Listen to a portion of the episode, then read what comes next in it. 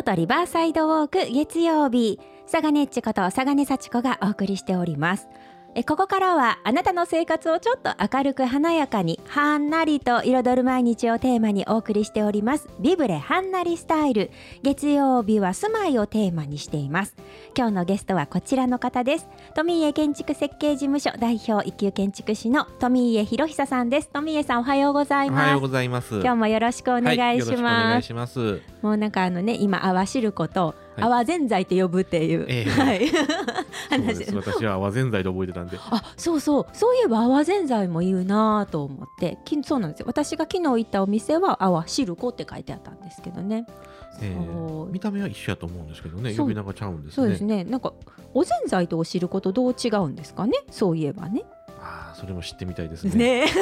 なんか誰かあの詳しい方あったら教えてくださいぜひぜひ。はい。もうあの今日はあのおぜんざいの話ではなくて、はい、今日もまたあの住まいについて教えてください。よろしくお願いします。はい、えー、まあ家の話の中で今日は特に屋根の話をしようかなと思ってます。はい屋根の話。えー、屋根といっても形がいろいろあるよっていう話をまずしようかなと思うんですけども、うんうんはい、まあ、京都の街並みだと、まあ、町屋を代表されるのはこう、まあ、切妻屋根っていう形が多くて、うん、もうそればっかしかなと思うんですけど、えー、違う町に行けばあ違う場所に行けば全然形が違う屋根があるので、はい、えー、また使い方その用途によっても形が違うんですね、うん。うんうん、えー、そんな話をしようと思いますが、はい、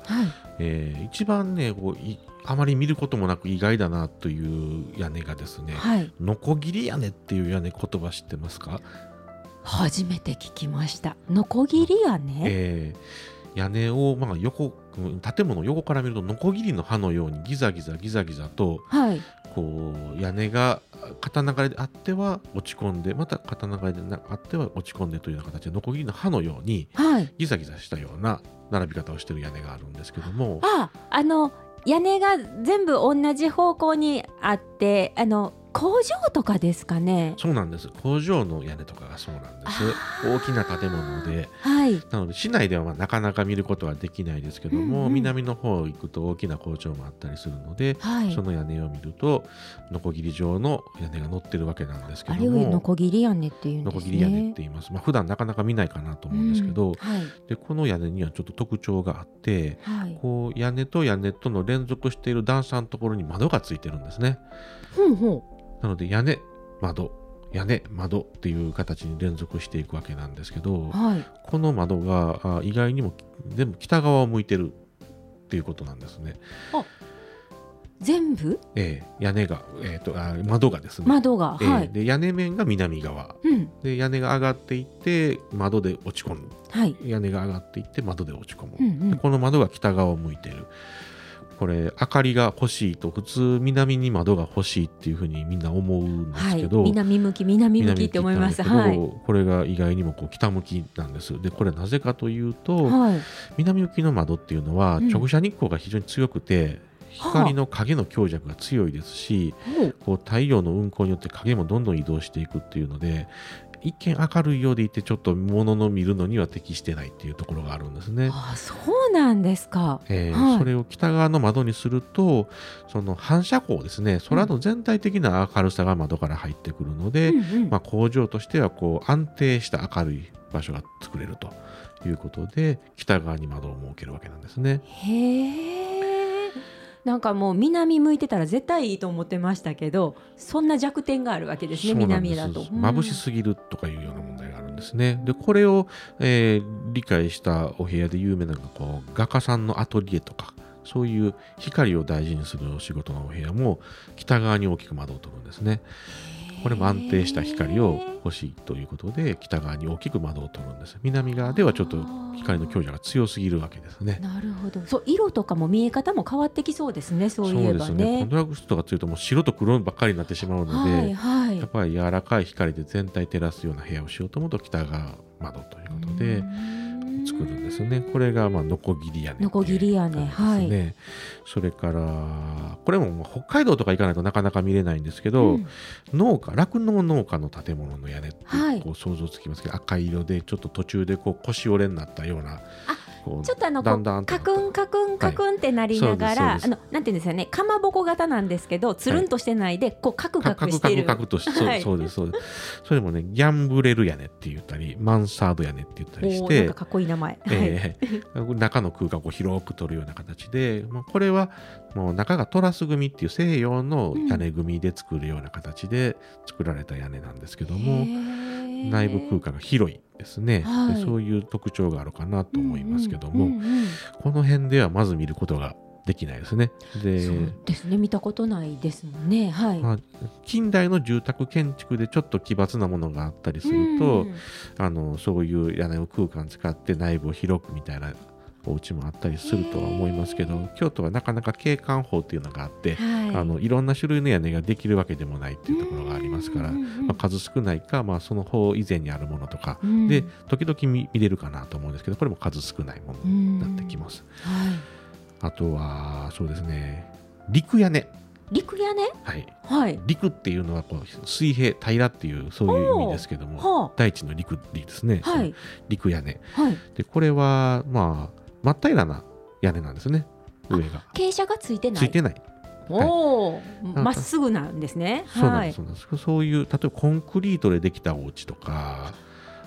ビルの屋上もそうですけど、平らですよね。そうですね、そうですそうです。うんうん、斜めになってない。水が流れないので水がたまらないように排水口をこう屋根の端っこに設けて流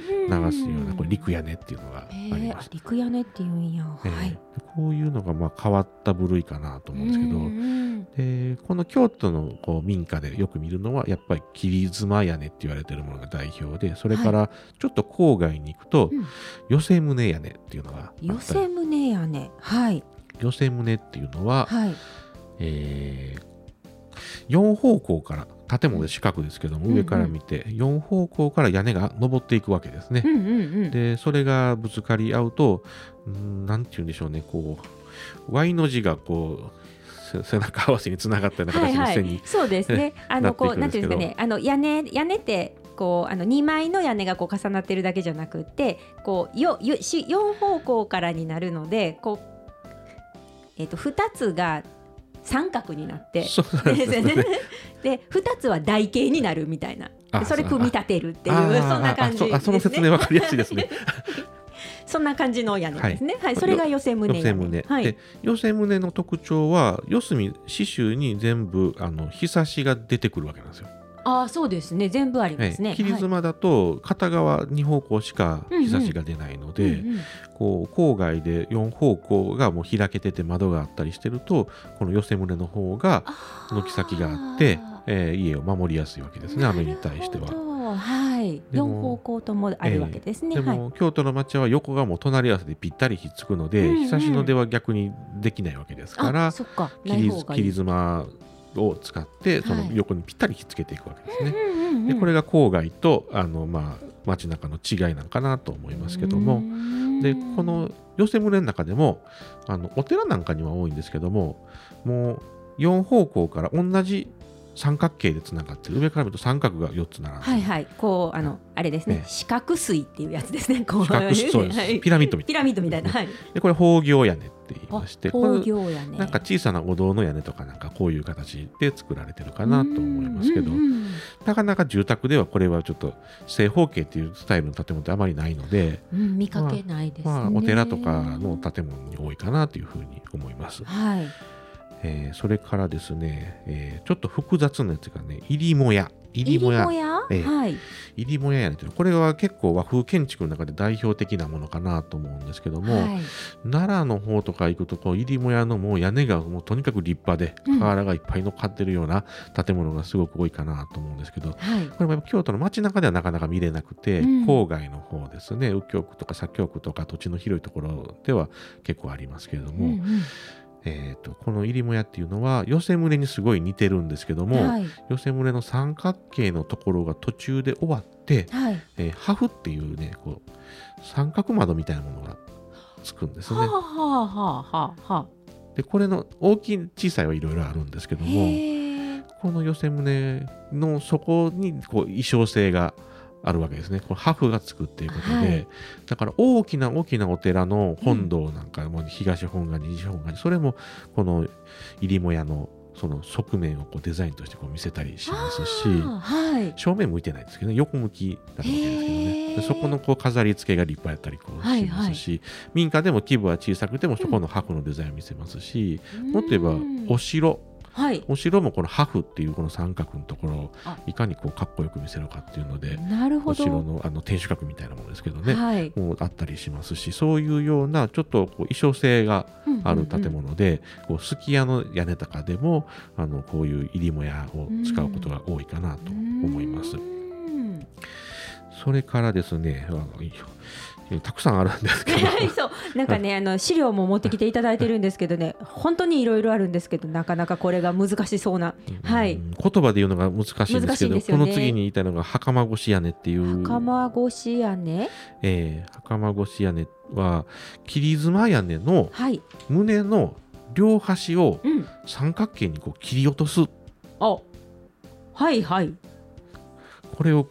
絵を行う口で言うのは難しい難しいですね。さっきあの寄せ胸はこう全部こうあのなんていうんですかねあのお屋根になってるんですけれどもあのこのえっとね上のところだけですよね。切妻屋根のこう2枚のこう、えー、お屋根がこうぶつかっているそのちょうど角っこの一番とんがっているところをちょっとこう落としたような感じなんです、ね、ちっちゃく切り落とすような形で小さな三角形がついてるんですけど、うんうん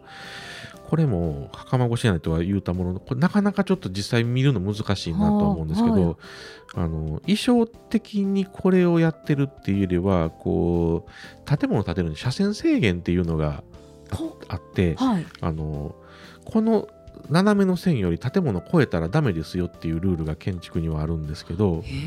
その家建てていくときに、屋根を普通にやるとちょっとはみ出してしまうとその線から車線から、はい。はい、でそれを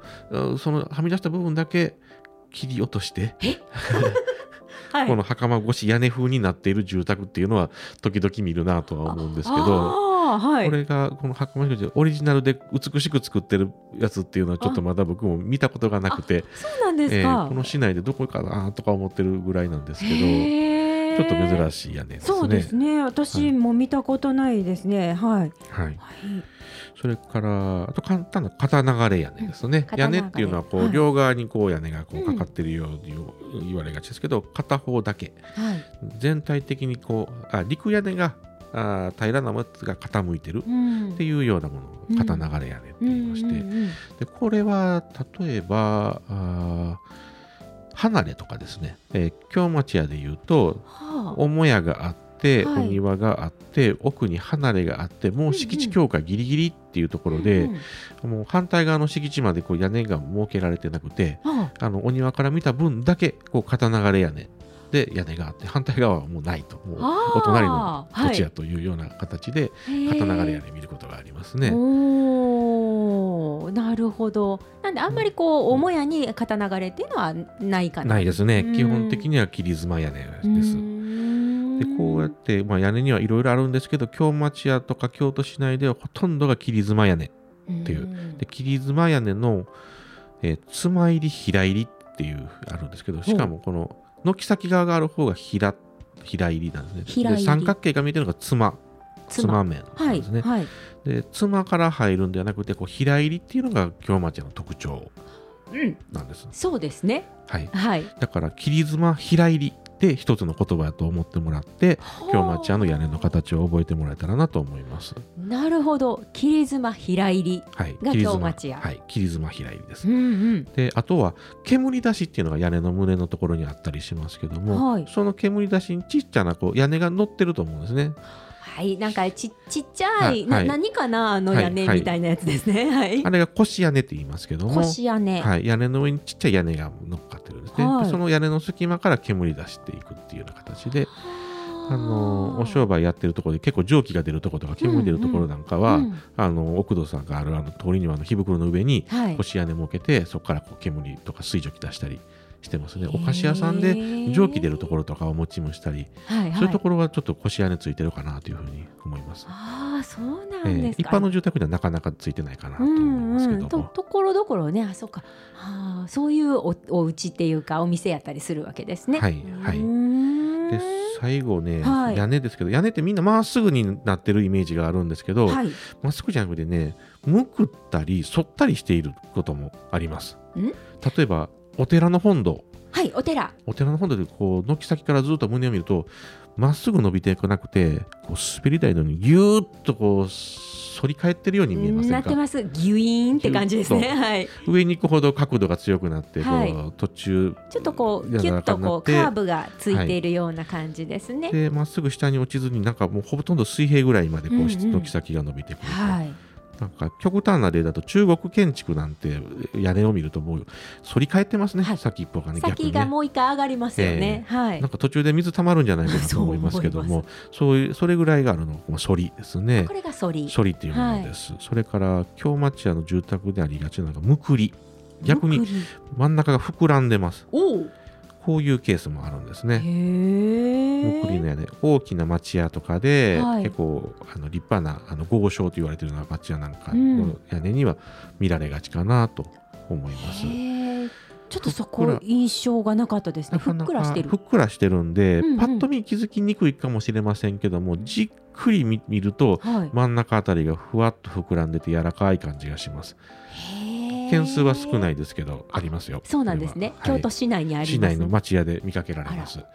なかなか綺麗なプロポーションだと思います。めいやちょっと探しに歩いてみたいですね、えー、街中見て屋根屋根っていう形で、うんうん、その切り妻平入り見るだけじゃなくて、はい、あこれはむくってるなこれはまっすぐだなと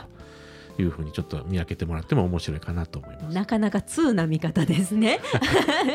へえ、屋根だけでもそんなにいろいろあるんですね。そうですね。えいや今日もすごい勉強になりました。ありがとうございます。はい、ぜひあの今日ねあの聞いていただいた皆さんの京町や眺めながら歩いていただくときは今度は屋根に注目しながらはい、ぜひ歩いてみていただきたいと思います。今日もゲストでお話しいただきましたのは、えー、富家建築設計事務所代表の富家博久さんでした。富家さんありがとうございました。はい、ありがとうございました。